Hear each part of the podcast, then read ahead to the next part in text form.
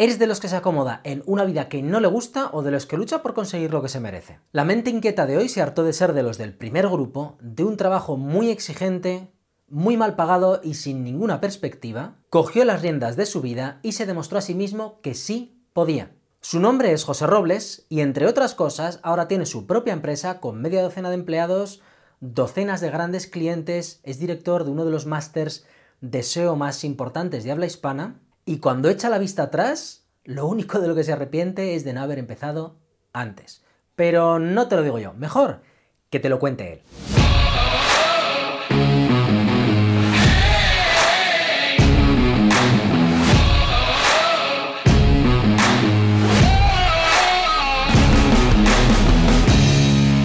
Muy buenas, José, José Antonio, José Antonio Robles. Yo la verdad es que te conozco como, como Robles principalmente.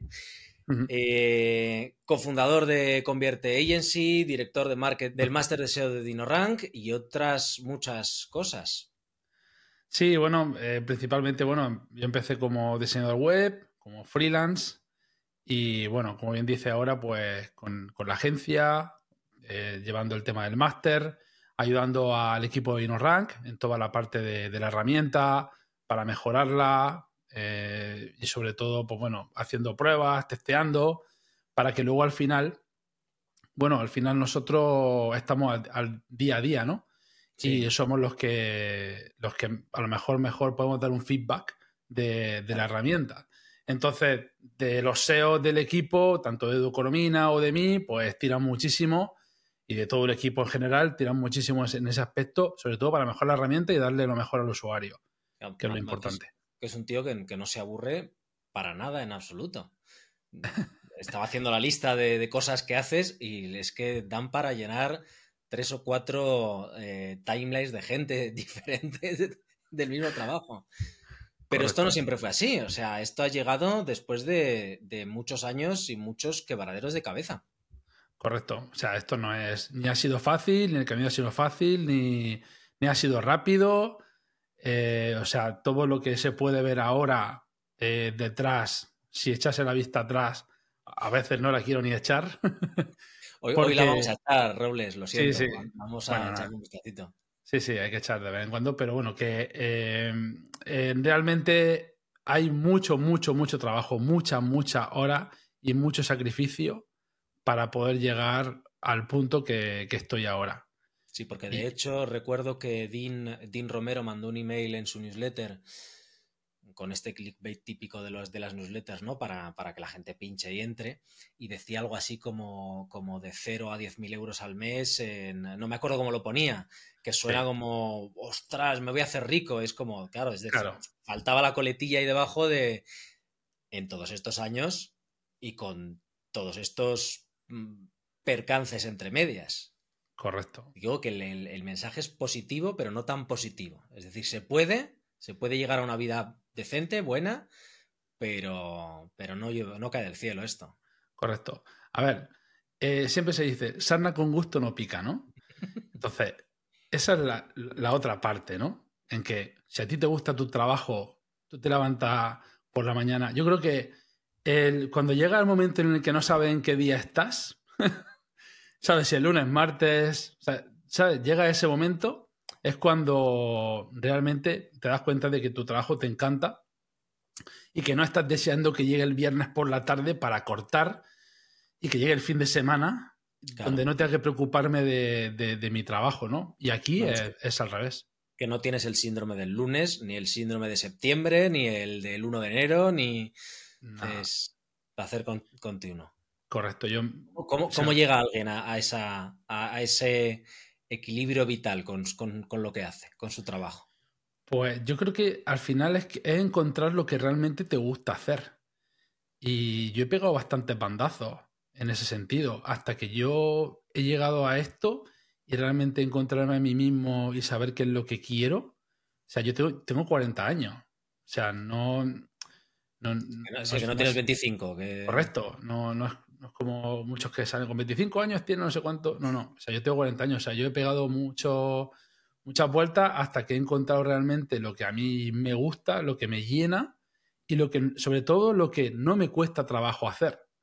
Entonces, trabajo entre comillas. A ver, hay días que te levantas con más ganas, días con menos ganas, evidentemente. Eh, temas familiares, cualquier cosa que te pueda afectar, ¿no? Sí. Pero eh, yo me siento aquí en el ordenador y aquí me, pueden dar las horas muertas que muchas veces no me entero. O sea, yo te digo, hay días que se me ha olvidado desayunar. O sea, me he sentado. el, café frío, ¿no? El, típico que te traes un café y se te olvida totalmente. Correcto. Eso me ha pasado y he dicho, no me he tomado el café. Digo, pero vamos a ver, o sea, tengo el café aquí no me lo tomo, o sea, ¿cómo estaré de, metido aquí en lo que estoy haciendo para olvidarme de, desayunar? Claro, y de hecho, en, esa situación, corrígeme si me equivoco, pero el dinero no es un objetivo, es la consecuencia del. Correcto. es que yo creo que si miras el dinero es un error. O sea, en el momento en el que miras el dinero, ya es un error. Tienes que ponerte foco, tirar hacia adelante. Evidentemente el dinero es importante, tenemos que vivir, pero mm, no es mi prioridad. O sea, a la, hora, de tomar una decisión de cambio de carrera, no es, un buen indicador. No, yo creo que tienes que ser mejor. Es que al final luego eso viene solo. Creo que el dinero viene después. O sea, lo dice muchísima gente, muchas entrevistas que se podrán ver, siempre dicen, el dinero viene después. Y, es totalmente cierto. O sea, tú te centras en algo, en algo evidentemente que tenga salida y que se pueda vender y que tenga beneficio. Contar hormigas en el desierto entiendo que, te va a apasionar, pero... Por mucho que te guste, entonces, claro, siempre teniendo... Eh, siempre teniendo en cuenta eso, un servicio que se pueda vender, un producto que se pueda vender y trabajar en ello. Y luego el dinero, pues viene, es una consecuencia, viene después. Claro, porque de hecho tú, no llegas a esto de como quien dice, estudias una carrera y te pones a hacer esto y entonces a lo largo de 15 años has construido. No, no, tú no empezaste eh, en Internet haciendo SEO, posicionamiento orgánico en buscadores, básicamente trabajar Google para que los resultados salgan primero. Digo, porque nuestra audiencia no estará o no tiene por qué estar puesta en nuestro mundillo, ¿no? empezaste en, algo totalmente distinto. Sí, bueno, yo empecé con. Yo empecé con. Bueno, yo estudié informática, hice un grado medio de informática, hice un grado superior de informática. vamos a ponernos en, situación. Estudiaste hace 15, 20 años. Sí, sí, sí, sí. Que las cosas no tienen nada que ver a lo que es ahora. No, nada que ver. De hecho, creo que no. O sea, me ha servido algo de base, algo de lo que vi en esos ciclos formativos no puedo decir que no me ha servido nada, puedo decir que una base sí que me ha servido para entender muchas cosas, para que luego yo por mi cuenta, de manera autodidacta, pueda, pueda formarme. Pero es verdad que cuando yo terminaba, la informática era como el, trabajo del futuro, ¿no? Siempre te decían, estudia informática, que eso tiene salida por todos lados, no te va a faltar el trabajo. Y claro, eh, luego cuando sales de ahí, la cosa es muy diferente tiene salida a lo mejor en un Madrid, en un Barcelona, en, ciudades grandes, eh, que hay muchas empresas que requieren, hoy mucha demanda de ese trabajo, pero por ejemplo yo vivo en Córdoba o aquí en Andalucía, es, eso es mucho más difícil. De hecho, cuando terminábamos de estudiar grado superior, siempre nos decían, os tenéis que ir a Madrid. O sea, si queréis trabajar, os tenéis que ir a Madrid o a Barcelona. Y yo dije, yo de aquí no me quiero mover. O sea, yo estoy más gusto aquí, en mi Andalucía, muy tranquilo, se vive bien, buen clima, en fin. Eh, eh, este, cuando he subido a Madrid o he estado allí, cuando subo a ver o al equipo, es como todo, todo va deprisa, todo muy rápido, todo está muy lejos.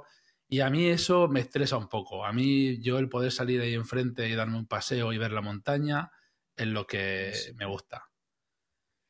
Claro, y en, todo esto, entonces, ¿llegaste a trabajar de informático o ni siquiera? Que va, que va. Yo no llegué, yo terminé y justamente eh, un compañero, claro, termina y necesitas trabajar. O sea, bueno, necesitas hacer algo. Eh, un compañero de justamente de ciclo formativo había echado el currículum en una empresa de telemarketing y me dijo, mira, yo estoy aquí a media jornada mientras nos sale lo de informática. ¿Cuánto duró el mientras, mientras nos sale? Eh, mientras, mientras nos sale. ¿Y, pero cuánto duró? ¿Cuánto duró ese mientras no Ese mientras eh, duró 12 años. Ese mientras. o sea. vaya, vaya interim, ¿no? Eh, Correcto. Pero bueno, como a mí le pasó a muchísima gente. O sea, yo tenía compañeros, abogados, tenía ingenieros. Porque, por, porque estamos hablando además, si las fechas no me fallan, os comisteis la crisis de... sí, sí, esto fue, yo entré en 2010 o así, sí, 2000, sí, 2009, 2008, cuando la crisis de 2008, cuando vino la crisis. Sí, sí, totalmente. O sea que no, no. Ahí, claro. porque igual, igual alguien nos escucha y dice, bueno, porque no le dio la gana. Uf, no, no son unos años para, no, no, unos años para elegir. No, no, yo no paraba de echar currículum de lo mío y intenté buscar empresas por todos lados. En ese momento ya empezaron las subcontratas, ya las empresas no tenían informático en plantilla, ya preferían, y lo veo lógico y normal, que si se le rompe el ordenador, llaman al informático, le pagan una hora y ya está. Y no tienes una persona en plantilla para a lo mejor 20, 30 equipos. Claro, y lo veo lógico. yo, yo en aquella época entré en Accenture y en Accenture, claro que tenías departamento de informática, pero es que nos íbamos 10.000 trabajadores. Entonces, claro, es, claro que tienes que tener un equipo de, de informático. En la empresa media. O en esta empresa de telemarketing había dos informáticos, pero es que éramos casi 1.500 personas. Claro, es que. Eh, eso, eso, es normal, que te lo puedas encontrar. Entonces, claro, ese, ese, es, ese es tu pensamiento. Tú estás estudiando tu ciclo y tú te piensas que vas a salir y vas a llevar, no sé, 900, 1000 equipos eh, una red, eh, para eso es para lo que te preparan realmente. Y luego cuando sales, pues realmente no, es así. Lo que te encuentras es pues que hay empresas que si te pagan, te pagan muy poco, que echas un montón de horas, eh, que no está bien pagado en ese sentido. entonces, y que, tampoco te, llena ¿no? en lo que esperabas haber hecho. Claro, correcto. O sea, a mí me, me, gustaba la informática, me gustaba cacharrear, coger equipos, arreglarlos, todo eso me, gustaba mucho. Eh, la parte de sistemas también. Pero claro, cuando sales y no encuentras eso, pues nada, tienes que. Entonces ya te digo, lo que se convirtió en un. algo iba a ser pasajero, como le pasó a muchísima gente que todavía sigue ahí, eh, eh, pues se convirtió en un trabajo en un trabajo a tiempo completo, con un sueldo. ¿Cómo, hiciste el.? hay, dos formas de verlo. Una, hiciste tú un cambio para adaptarte a esta nueva situación, o directamente no tenías expectativas y dijiste, bueno, pues seguimos aquí y. Nada, yo creo que me resigné. Yo, no paraba ¿eh? de, echar currículum, de, intentarlo, pero todo lo que me, me, salía no era en Córdoba, era fuera de Córdoba. Todo lo que. Entonces, bueno, no me quería mover de aquí. Y nada, al final Claro, en ese momento, tener un sueldo, digamos, de mil euros, ¿vale? Era más o menos eh, aceptable. O sea, vivía con mi madre, ¿vale? Tampoco ni vivía solo ni nada de eso.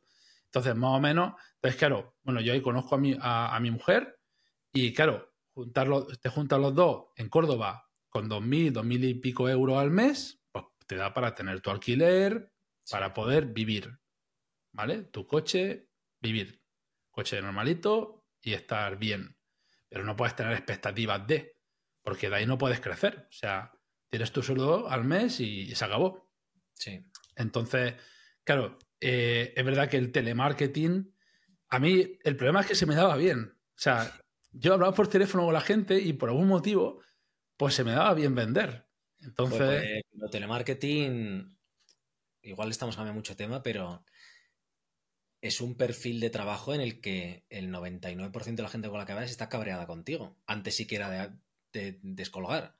Sí, sí, correcto. Pero te acabas, acabas acostumbrando a que te entre por aquí y te salga por aquí. O sea, tu cometido es vender y obvias eh, lo que te puedan decir. Y bueno, y eso es un marcador predictivo que a lo mejor tú puedes hacer 400, 500 llamadas diarias, ¿eh? Fácil. Por día. entonces, claro. 400, 500 insultos por día. Claro, entonces son estadísticas que ellos tienen de cada X, ¿saben? Y a lo mejor era hacer una venta al día, una, dos ventas al día. Con eso era suficiente para cubrir el ratio. Matar moscas a cañonazos. Claro, pero multiplicado por mil, pues eran mil ventas diarias. Claro. Entonces, bueno, ellos ¿Y tienen... Eso, y eso, porque son 12 años, eso mentalmente, ¿cómo, cómo lo, cómo lo llevas? Mentalmente, o sea, porque entiendo que, después de 12 años ya, estás curtido, pero el primer año tiene que ser, complicado. Sí, bueno, al, principio es como que esto es como que va de menos a más. Al principio como que te afecta menos, ¿no? También los compañeros. al, principio te afecta menos. Sí, te afecta menos. Eh, también hace mucho. fíjate que yo lo, veía al mm. revés, ¿eh? Como que al principio te duele y luego ya como que te inmunizas. Pues no, es como que poco a poco vas a, raíz de los compañeros, te hablan, tú no te preocupes, tú no hagas caso, tú simplemente limítate a leer tu argumentario y si no quieres, fuera. Ya está, ¿sabes? No te... E intentar, claro, que cuando cortas la jornada, pues eso no se vaya para casa, que, que es importante, porque ahí tienes que cumplir una serie de ratios, para, porque aquí, o sea, en ese momento no había trabajo, o sea, aquí en Andalucía, o sea, en Córdoba es que no había trabajo. Y era como, si no llegas al ratio, peligra tu puesto de trabajo. Y decías, hostia, me van a echar. Encima que estoy aquí dejándome los cuernos, como quien dice, me van a echar a la calle. Me pueden echar y me puedo quedar en la calle y pues me he comprado un coche o estoy viviendo alquiler o tengo un hijo, ¿vale? Que te el miedo, ¿no? Es imposibilidad de... Claro, de encontrar otra cosa. Porque no, no había. O sea, porque si yo estaba buscando por mi cuenta y no encontraba, digo, si me echan tampoco lo voy a encontrar igualmente. Entonces, bueno, llega un punto en el que, bueno, pues toca un poco fondo. Y dices, mm, o sea, psicológicamente, o sea, eso cada vez va más. Eh, al principio es verdad que el ambiente de trabajo, hay, hay, mucha gente que, bueno, que le gusta porque hay un muy buen ambiente de trabajo, gente de tu misma edad, que comparte mismas cosas. Y, eso engancha también, en ese sentido, este tipo de empresa. Pero ya empezaron a cambiarme de departamento, de uno a otro, yo ya no conocía a la gente, ya iba, me sentaba, trabajaba. Y perdías el, aliciente que tenías, ¿no? Correcto, el, poquito aliciente que tenía de poder encontrarme con unos compañeros y de vez en cuando echar una risa y poder desconectar un poco, ya lo perdía. Entonces, bueno, pues en ese momento es como cuando algo te hace clic, ¿no? Y, me recuerdo que estaba en el coche, eh, o sea, terminé de trabajar, estaba en el coche y, yo dije, digo, o sea, yo algo para mucho más que esto. O sea, yo tengo que hacer algo porque yo aquí no me puedo quedar. O sea, y, ya el nivel de vida iba subiendo tantísimo que es que yo veía que, que no le podía dar a mi familia lo que yo quería, ¿no? Esa estabilidad o esa buena vida, ¿no? Que yo quería. Y en ese momento me acordé que, a mí las páginas web se me daba bien hacerlas. Y entonces ya WordPress había evolucionado mucho. y empieza... ¿De qué, año, estamos hablando, más o menos? Pues hará eso unos siete años o así. yo, empecé a compaginar. Yo empecé a compaginar mi trabajo por cuenta ajena con mi trabajo por cuenta propia. Las dos cosas. Claro, yo no podía dejar un trabajo para irme a la aventura. Claro. No sabía qué iba a pasar aunque yo hablaba con compañeros y les preguntaba y me decían, no te preocupes, que aquí puedes ganar dinero, que lo que estás ganando ahí lo puedes ganar aquí. Digo, ya, pero ¿y si un mes no pero, no lo gano, pero no lo gano todavía. Eh, claro, claro, o, o, si un mes no ganas dinero, ¿qué pasa ese mes? ¿Cómo pago la...? El miedo de cualquier autónomo. Correcto. Entonces, bueno, lo que hice fue empezar a compaginar empecé a, formarme en WordPress, a mirarme tutoriales en YouTube. O sea, yo creo que hoy en día eh, tenemos, o sea, Internet es un arma de doble filo. Internet puede ser muy malo, pero puede ser muy bueno a la vez. O sea. Sobre, sobre todo si sabes lo que quieres. Correcto. Pero tienes, pero tienes que saber lo que quieres. Si no lo sabes, ahí es cuando. Eso es. Y, y bueno, y tener esa, esa capacidad de esfuerzo de que no va a haber nadie aquí que te diga, no, ponte a hacer esto, ponte a estudiar o ponte a... No, no, tienes que ser tú, entonces creo que el que te guste es lo que hace que, te enganche. ¿Y cuál fue el, que hacías? ¿Páginas web para ti, para clientes, para...? Empecé pues con amigos, familiares, todo el que tenía un negocio, yo le decía, oye, ¿no tienes página web? Yo te la puedo hacer. Recuerdo que la hacía súper barata, ¿eh? te hablo de cobrar 300 euros por una web, yo, creo que todos hemos seguido más o menos la misma, la misma curva, ¿no?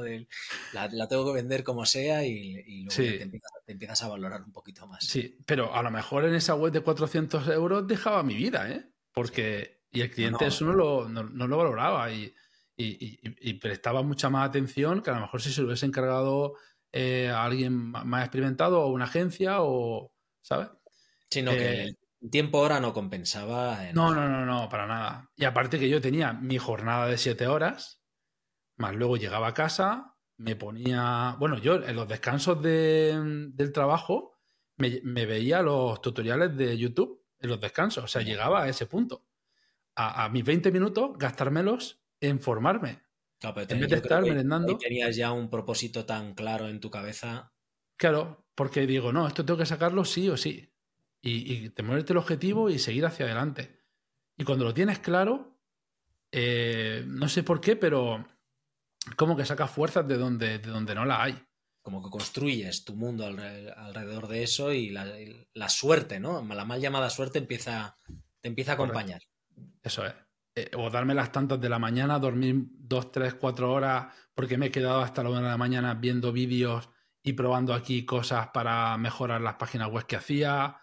Eh, o a lo mejor me pedían un e-commerce y yo no había hecho un e-commerce en mi vida y tenía que aprender a hacer un e-commerce. Eh, pues toda esa parte ha sido autodidacta. Entonces, en el momento en el que yo ya empiezo a, a tener mis páginas web, mis clientes, mis mantenimientos, eh, en, ese momento, entonces viene DinoRank, ¿vale? Empiezo a meterme en el tema del SEO. DinoRank, no sé si lo hemos dicho, es una herramienta de análisis SEO que diseñó Din Romero hace no demasiado, tres o cuatro años, ¿no? Sí, sí, unos cuatro años, cuatro o cinco años. Mm. Entonces, bueno, tú a DinoRank casi desde el principio. Sí, sí, sí, sí, no, no, yo casi, vamos, al principio de que empezase la herramienta. Yo recuerdo que em, eh, cuando em, empiezo a hacer las páginas web hay clientes que me dicen, oye, pero no aparezco en Google, ¿no? Y me busco y no aparezco. Digo, ¿y esto? ¿Esto cómo es? O sea, te lo juro que aunque, aunque trabajaba en el diseño web, no tenía ni idea de lo que era el SEO. Bueno, y yo creo que aún a día de hoy sigue, sigue pasando, ¿eh? El, diseñadores que no tienen ni idea, o empresas que te piden un presupuesto del oro y el moro porque quieren la super ultra mega web y les dices, ya, pero y, la parte de presupuesto dedicada a que la gente te encuentre, nada, eso ya es como más importante que te encuentren, claro. lo que encuentren, porque si no te pagas 20.000, 30.000 euros por una web que nadie ve, pues es la web más cara del, inframundo. Correcto.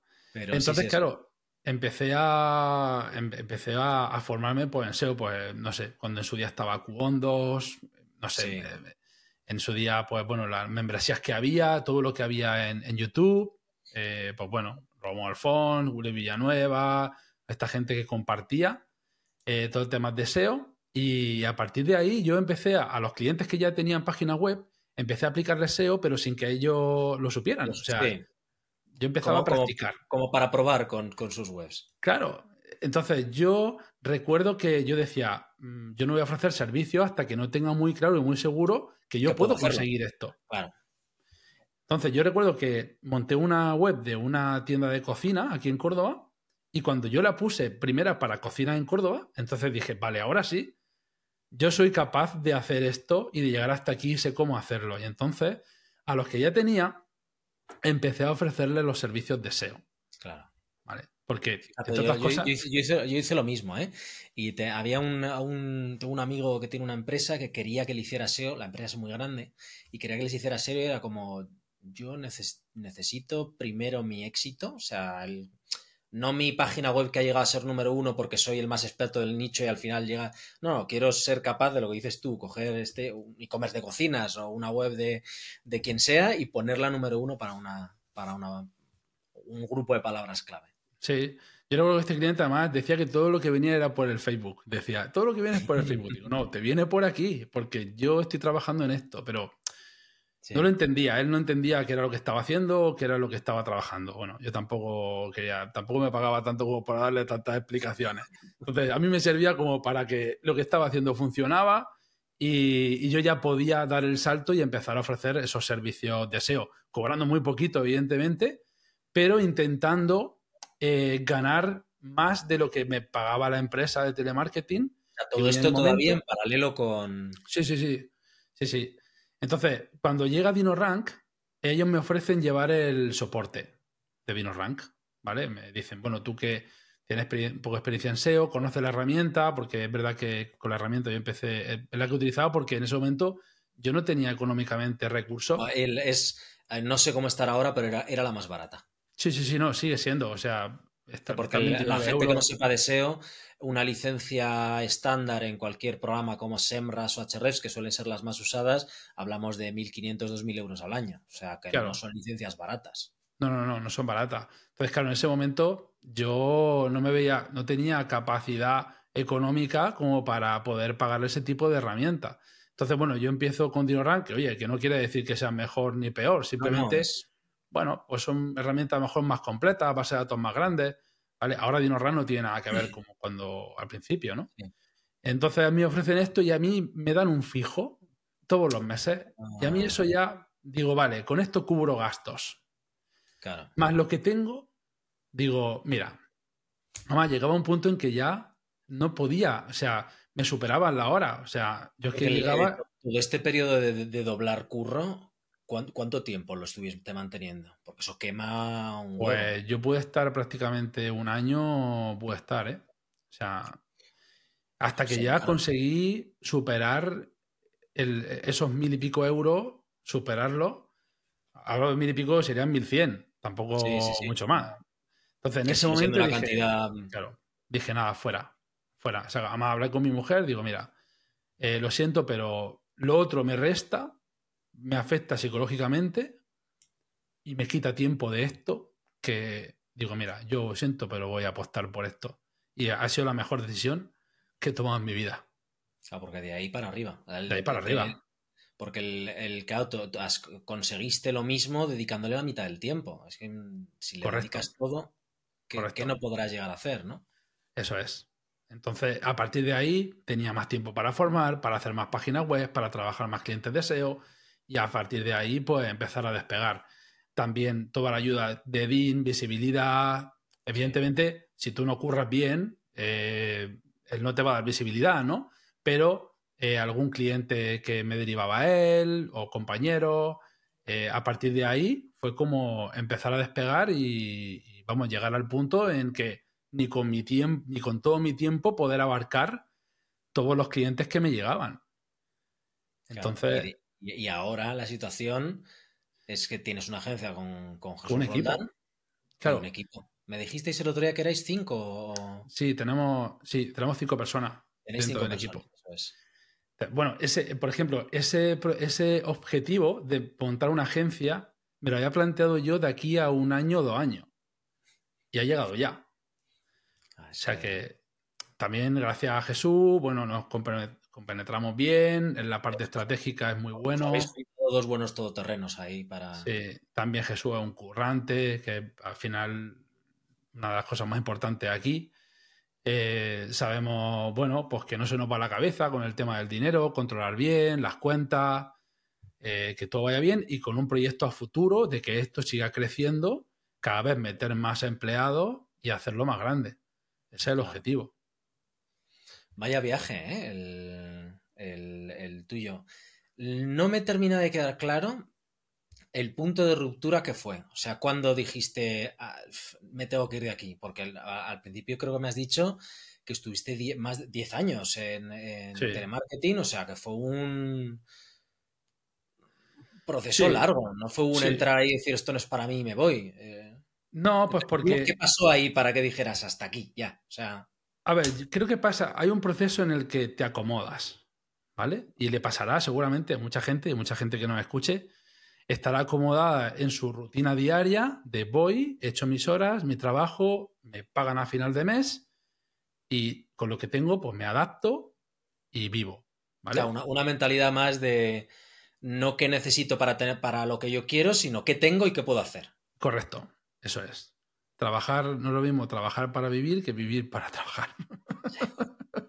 Entonces, claro, te acomodas, tienes cosas que pagar, evidentemente. Yo ya tuve un niño, en fin, eso también te cambia, ¿no? El, miedo, ¿no? A poder salir de ahí. Es como una zona de confort que tienes. Más vale malo conocido que. correcto. Es una zona de confort y dices, ¿cómo me lo voy a jugar? Teniendo un niño una familia para que luego me salga mal y luego a ver qué hago. Claro. Porque si me iba, si tú te vas de una empresa, cuando tú te vas, luego no tienes ni paro ni tienes nada. Claro, no.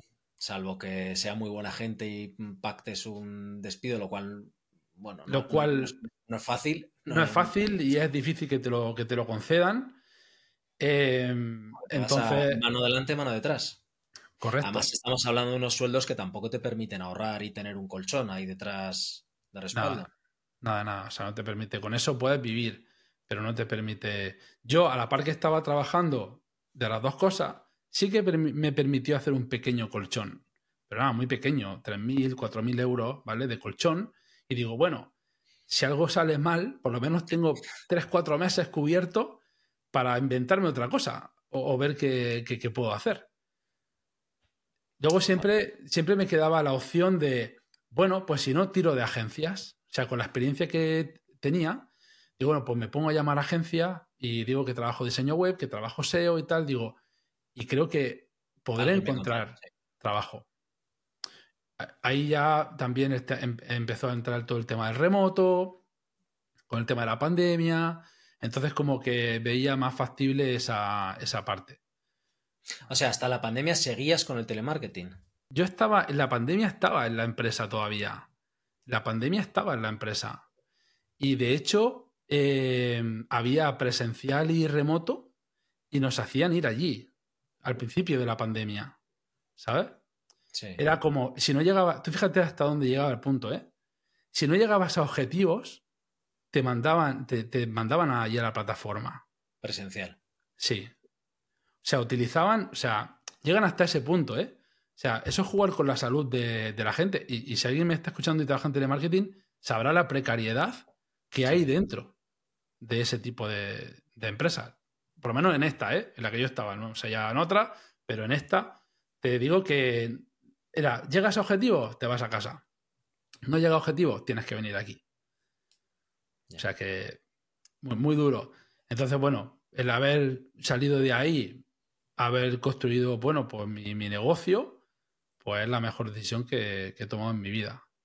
Lo malo es que, bueno, yo no vengo de ninguna familia que sean emprendedores. A mí al revés, me decían, hijo mío, mis padres, ten cuidado, que Hacienda, ¿cómo te va a dar todo autónomo y vas a trabajar a la vez? Que, Hacienda te va... Y yo digo, bueno, ¿qué más da Hacienda? Digo, yo qué sé, vamos a tirar para adelante. Sí, es por eso. Es complicado cuando no tienes referentes cerca. a mí me pasa lo mismo. Yo nadie en mi entorno, ni en familia, ni en amigos, había emprendido nada, ¿no? Entonces lo, ves con un miedo que luego, cuando saltas, en el fondo no, no, no están al vacío. Correcto.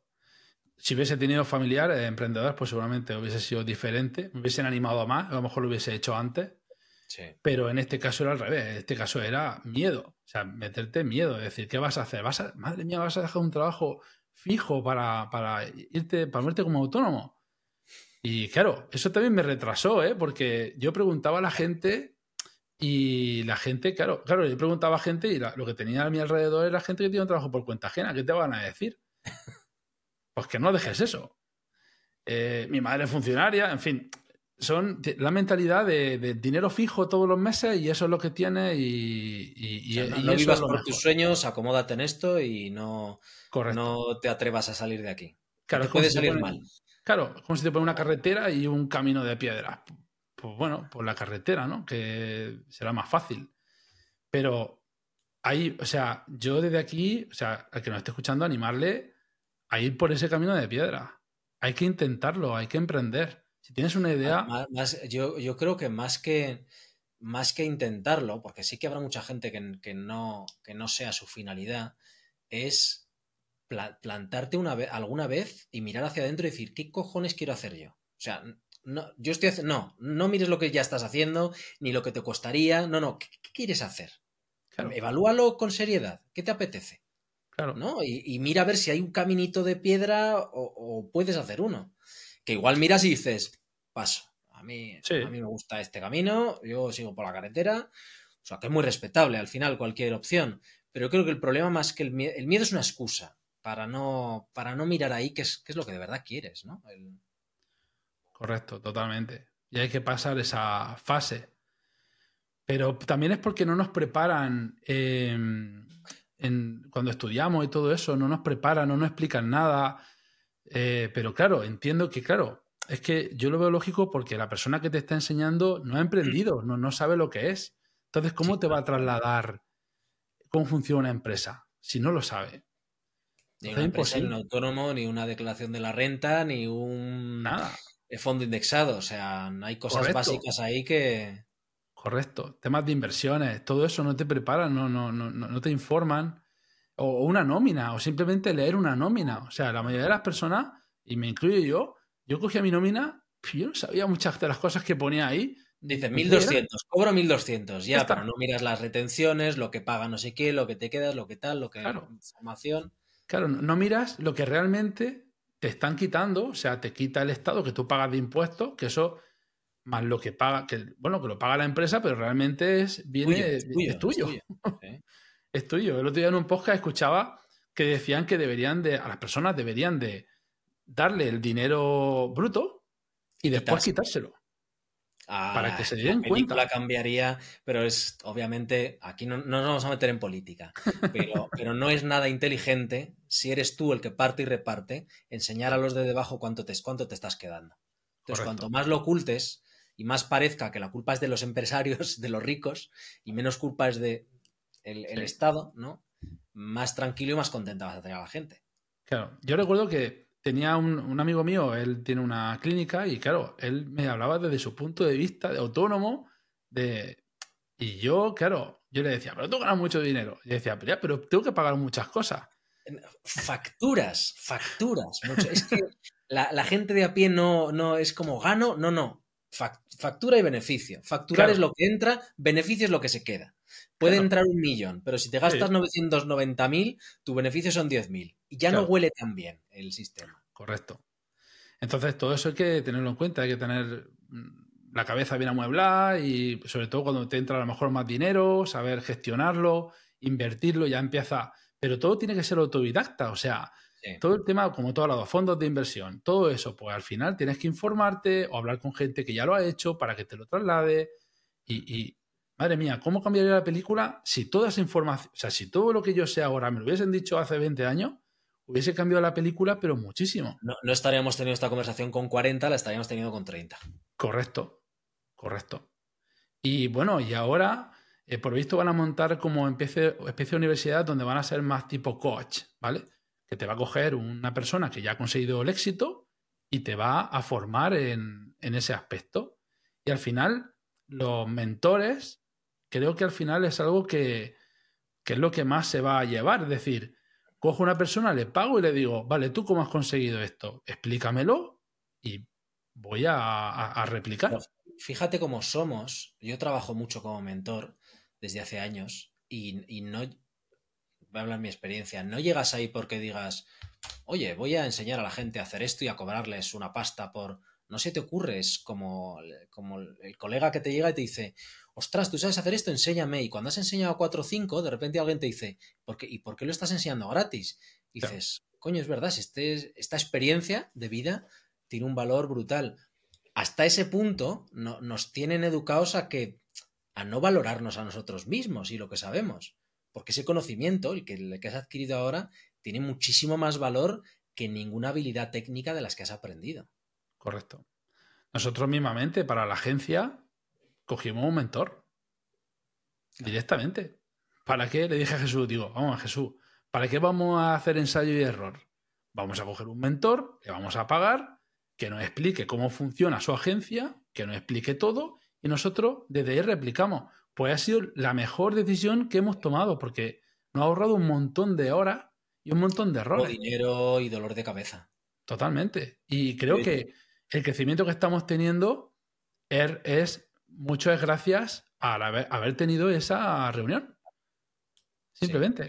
yo, de hecho, cuando antes de montar la agencia, lo que hice fue comprar un curso de, de, de, escalado de agencias. Porque al final, mentor, formación, la gente em, desprecia mucho el valor de los libros y eh, en, de los libro, curso, formación, llámalo X. Y al final un, buen libro, una buena formación son esos 10, 15 años de experiencia metidos en un paquete. Que luego si lo miras además en perspectiva, ese paquete cuesta mil o dos mil, dices, ya, ¿cuánto te cuesta a ti alcanzar ese punto de ese estado de conocimiento de satisfacción? Igual te cuesta 20 años. Ostras, pues barato, ¿no? El, depende de cómo lo mires. No, no, eh, yo lo veo económico. No sé, por ejemplo, de hecho, espera, perdona que te corte, Robles, pero es que no, hemos dicho que la agencia la habéis fundado ayer, como quien dice. Sí, en, agosto. Estábamos en. Agosto. agosto, Estamos Sí. en diciembre y ya sois siete personas en la agencia, con Sí. 20, 30 proyectos. O sea, que no estamos hablando de dos colegas que están de cañas haciendo cuatro webs. Correcto. Pero ya te digo, todo eso es por la experiencia que tenemos, por la visibilidad que tenemos Jesús y yo, por saber plantear bien las cosas, hacer bien las cosas desde el principio, trabajar bien, conseguir resultados, ¿vale? Porque eso es lo más importante. Si un Y cliente más, llega. más en nuestro sector que hay mucho pirata. Claro, aquí es otro tema. Es decir, aquí hay mucha gente que trabaja el marketing, pero que trabaje bien No hay tantos. ya no hay tanto.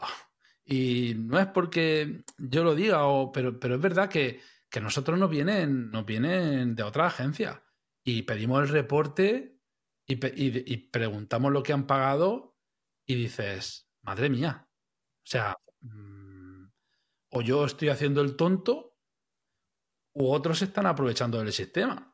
O, o las dos. El- O las al dos. final suele haber una combinación. Sí, yo eso, eso a mí me sorprendió cuando empecé a hacer proyectos con clientes hacía muchos años. No sé cuál es el porcentaje, pero 9 de cada 10, 8 de cada 10 llegaban con alguna mala experiencia previa. Mm. Y al final, el, pasa un poco como el, con el telemarketing. Como en Internet tienes acceso a millones de personas, lo que vas es a volumen, ¿no? Dices, yo qué sé, si consigo cerrar mm, 50 contratos y hago mal 49, con cie- cierro 50 más eh, el año que viene, y que- que hay más peces, ¿no? En, en el mar y la gente no, no, no se preocupa. Pero claro, cuando consigues los resultados, la, la película cambia. Claro. Nosotros somos más de, Yo prefiero tener un cliente varios años. Yo tengo clientes desde que empecé y Mm. siguen ahí. Yo, yo soy más de, de tener un cliente mucho tiempo, más que ir a vender carne y decir, vale, pues nada, fuera. Este no, otro, ¿sabes? Nosotros, por ejemplo, tenemos esa filosofía y, y vamos muy a negocio, muy a Pero yo creo conseguir. que también va muy ligado al hecho de que vuestro objetivo no es el dinero. Si miras el dinero, quieres cuanto más mejor y cuando que se vayan te da igual porque traes a tres más. Pero Sí. cuando lo que quieres es hacer, hacer bien tu trabajo y, y tener al final. Yo esto, la gente que no tiene una agencia o que no trabaja clientes igual no lo ve. Pero muchas veces cuando tú tienes un proyecto o un negocio web, supongo que os pasará parecido, es casi como parte de tu proyecto, es como tuyo. Entonces, Sí. que el proyecto crezca y ganen más y facturen más y les vean más, a ti te va a reportar un beneficio económico, pero en el fondo es una satisfacción brutal el saber que tu trabajo está consiguiendo no, empujar Claro. a otros, ¿no? A, a ver, sin ir más lejos, yo ahora mismo gano menos que cuando estaba como freelance. ¿Por qué? Porque estamos abogando por invertir en la agencia, por, eh, por en este caso, por contratar gente, por delegar, por hacer que esto crezca. Porque si no empiezas a delegar, no puedes crecer. Y por vivir también un, un poco mejor, ¿no? Bajar el... el, el- Claro, el entonces, nivel. eso es, es como una proyección a futuro, es decir, vale, ahora voy a ganar menos, pero a lo mejor quizás el año que viene voy a ganar el doble. Claro. Y entonces ya estaré mucho más cómodo. Es una proyección a, a futuro. Y creo que cuando lo ves así es cuando funciona. Ahora, como estés pendiente del dinero, quiero ganar más, quiero ganar más, quiero ganar más, eh, creo que ahí es donde, por- donde se rompe. Mm. Y lo hablábamos Jesús y yo, ahora que bueno, hacemos un poco balance de, de facturación y de beneficio. eh, eh, lo hablaba- y digo, bueno, es que tampoco llevamos tantos meses, ¿no? Empezamos en agosto. Eh, que además en agosto aquí en España se para el mundo. O sea, no- nos costó la misma vida montar la SL porque los bancos cerrados, de vacaciones. Yo digo, bueno, yo no paro de trabajar. Digo, pero aquí en otros sectores, digo, vacaciones sí hay. Entonces, bueno, nos costó, arrancamos encima tarde, el notario también de vacaciones, no sé qué, bueno, en fin. Y, no llevamos tanto y cuando nos paramos a hacer números y tal, oye, pues dice, acabamos de empezar y, va muy bien. Y sobre todo eso, el poder tener equipo y encontrar buena gente, buen equipo, que también es muy difícil. Sí. Y ahí hemos tenido mucha suerte en encontrar gente súper trabajadora. Tenéis, tenéis una muy, muy buena cantera. La verdad es que Mm. el, el- el que los dos gestionéis dos programas formativos de SEO tan grandes como son el máster de SEO de DinoRank y mentoría SEO, que es lo que lleva Jesús, claro, os da acceso a 200 alumnos al año. Claro. Luego yo, por ejemplo, con los, con los del máster hablo al final del máster personalmente con cada uno. Me da pie, además tú ya lo ves. En cuanto ves a una persona, te enseña algún proyecto, ves cómo funciona, dices, vale, o lo ves que participa mucho en el chat, que participa mucho en las clases, que pregunta mucho. Eh, esa persona al final dice, vale, esta es la, la que sé que, que va, va, a ir para adelante. Porque luego, claro, no todo el mundo vale, tú lo puedes intentar, pero tienes que ser muy, muy, muy constante. No te puedes venir abajo en ningún momento, pero por nada del mundo, porque, y más en el SEO, porque esto cambia constantemente. Viene un algoritmo, te cambia el algoritmo, te cambia, te puede pegar una patada, eh, puede afectar a tus clientes o no, o tienes que estar al día, formación constante. Eh, yo lo, no es por comparar, ¿no? Pero en tema de medicina, un médico no puede parar tampoco nunca, ¿no? Aunque no tiene nada que ver, ¿no? No, no, pero no, por, desgracia no hay tantos avances médicos tan rápido. es bueno, que si fuéramos a ese ritmo seríamos inmortales ya.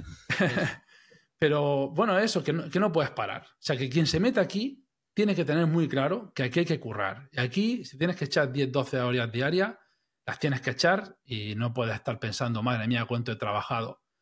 Porque si no, no, no avanza. Y sobre todo te tiene que gustar.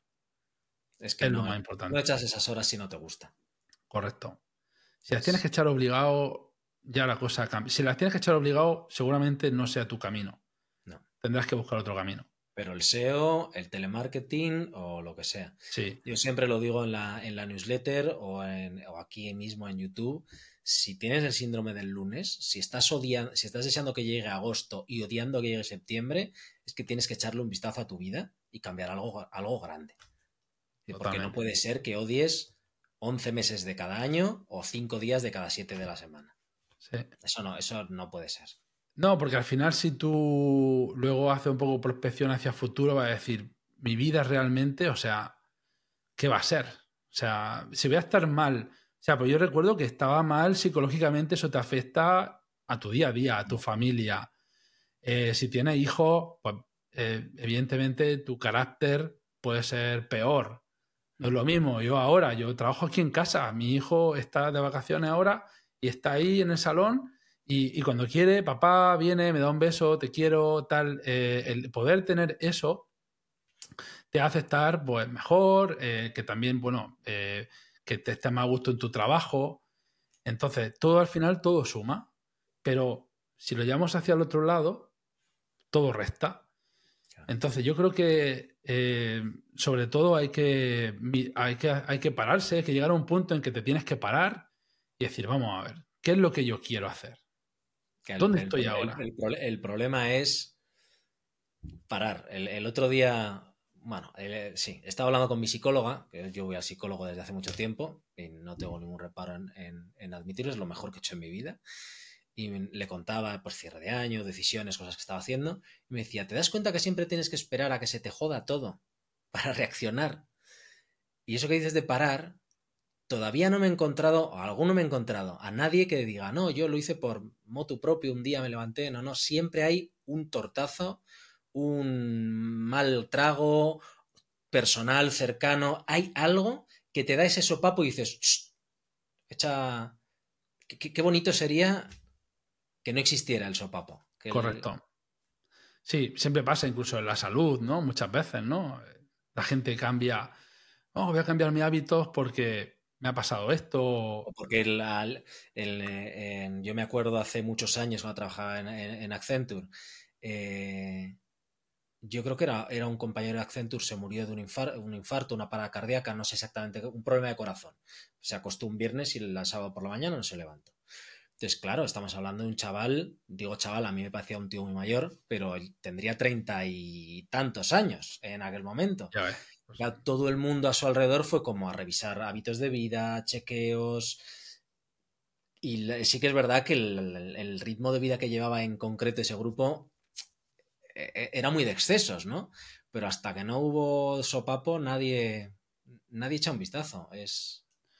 Sí, es una pena. Es una pena que tengan que pasar esas cosas en tu vida. Bueno, es parte de. Bueno, de. Hay gente que, que se da cuenta antes, hay gente que nace con ello o sea, yo tengo amigos que, que ya tenían muy claro desde el colegio qué es lo que querían hacer, a qué se querían dedicar, y yo, envidiaba mucho eso.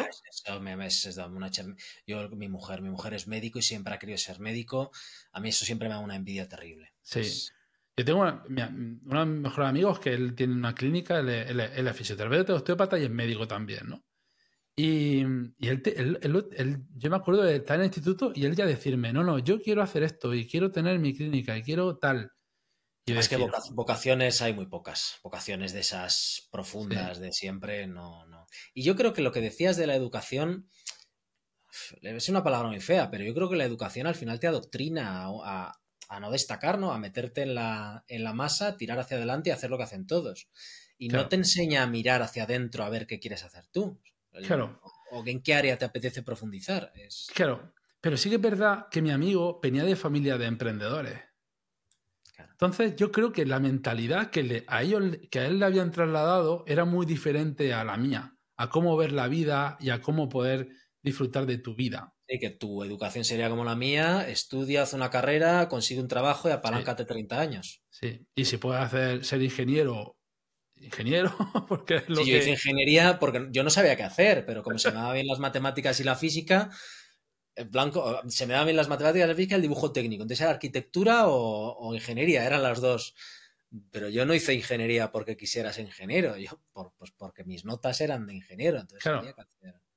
Claro, pero tú no trabajas como ingeniero. Yo no, yo, pero de hecho yo salí de la carrera y lo, mi primera crisis existencial fue al terminar, el, hice quinto proyecto. Yo recuerdo en el proyecto haciendo ruta por despacho de profesores que tenían empresas apuntaba a los que, o no a los profesores, porque esos mm. no tienen la experiencia, iba a los que tenían empresas y les decía, vale, ¿y ahora qué hago? ¿Qué hago? Y me decían, puedes hacer lo que quieras, tú eres un solucionador de problemas y yo, no me estás ayudando. No, Esto, no, esto no es lo que yo quiero oír. Y puedes hacer lo que quieras, claro, y es como, y te plantas con, con 25 años y saber lo que quieres hacer, ¿y qué haces? Yo acabo en una consultora, que es como el saco de... Yo trabajaba con biólogos, abogados, y no volví a tocar la, ingeniería. Claro, fíjate. Yo, por ejemplo, yo ahora cuando veo a la gente joven y demás, bueno, ahora, ahora creo que hay más información, ¿no? Con este tipo de, este tipo de podcast o este tipo de, vídeo, de información.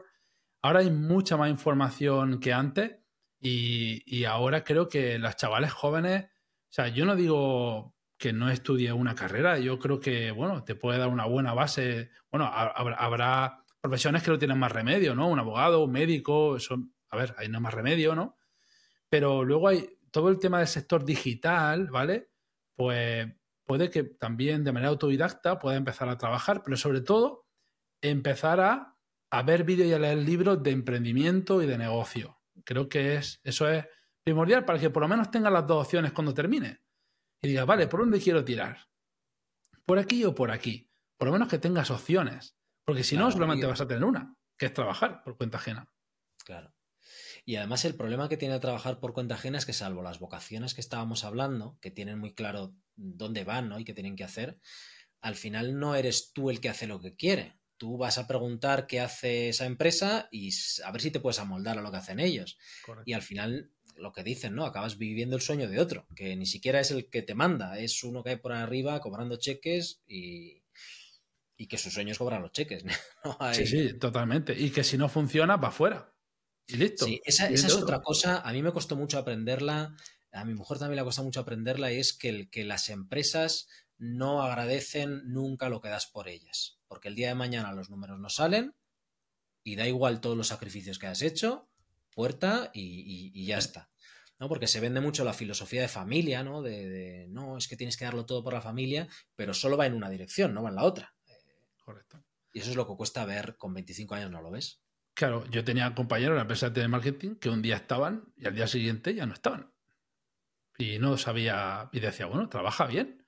Nada, los llamaban al despacho, metían en un box, nada, le daban el papel, nada, fuera. Te has dejado aquí la piel, para que ahora mañana te echen a la calle y no te, tengan en consideración. Al final, una, que decir que una empresa no es un ente sintiente, una empresa se, se rige por números. No, claro, es que eso de que tengo un trabajo por fijo, ¿dónde está? ¿Por qué es fijo? ¿En qué parte pone eso? Mañana te pueden echar a la calle. Ahora, que te sacas una plaza de funcionario, bueno, eso puede ser diferente. Pero en un trabajo, en una empresa, yo es que entre ser autónomo y trabajar en una empresa, bueno, al final, bueno, trabajas tú, ¿no? Pero al final estás trabajando para ti como autónomo. Por lo menos es para ti. Y además sabes, como autónomo sabes que si trabajas más ganas más, si trabajas menos ganas menos. Correcto. Y la, empresa cuando te, piden el, cuando te piden el extra de trabajar de 7 a 10 horas, esas 3 horas o no te las pagan o se van a perder ahí y nadie se va a acordar de ellas. Correcto. Y si haces más por la empresa, no lo van a tener en consideración. Sí. La mayoría seguramente no lo van a tener en consideración. Porque yo, yo me he quedado más tiempo muchas veces con un cliente porque a lo mejor le he hecho una venta y me he quedado media hora más o tres cuartos de hora más de mi trabajo por, por cerrar esa venta y por hacer todo el tema del contrato y todo eso. Y a mí no me han llegado, me han dicho ni gracias, ni nada. Mm. Nada, me han dicho, vale, pues ya está, genial, has vendido, vale, genial, venga. Hasta luego. Si pudieras ir para atrás, ¿qué le dirías al Robles de 20 años? Pues. Teniendo, teniendo en cuenta que lo más seguro es que no te escuche muy bien. Vale, súper difícil porque, mm, a ver, debería evidentemente, lo que sí que le diría es que confiara en él, eso sí que se lo diría. Más que decirle tienes que hacer esto, tienes que hacer lo otro, sí que le diría confía en ti, confía en tu corazón en lo que te dice, confía en ti mismo y, no te fijes en, los demás o, busques la aprobación de los demás, ¿vale? Porque yo era muy de eso de, buscar la aprobación, ¿no? De las luces colores, ¿no? sí, de preguntar a otro, oye, ¿esto qué te parece? Pero si lo he hecho yo, ¿me tendrá que parecer bien a mí o mal a mí? Entonces, lo que sí le diría es eso, que confiara en él. Le daría mucho hincapié. No hagas caso a lo que te digan, confía en ti. Es, me parece un consejo fantástico. Mm. E, e, evitaría, evitas muchos problemas si consigues, consigues esa confianza propia. Pues oye, Robles, me ha encantado esta charla. Yo creo que hay perlitas maravillosas y, seguro que a mi audiencia también le encanta. Muchísimas gracias por, haber venido por aquí. gracias a ti, David. Eh, yo súper encantado. Eh, cuando lo necesites, cualquier cosa, aquí estamos. Y nada, dar las gracias a la audiencia y nada, espero que mi experiencia pueda servir a, alguno de ellos para poder cambiar ese chip. Ah, con, que consigamos, con que consigamos que uno cambie el chip, esto ya ha merecido la pena seguro. Ya es suficiente. Pues Un abrazo muy fuerte, Robles. Un abrazo grande. Chao. Hasta luego.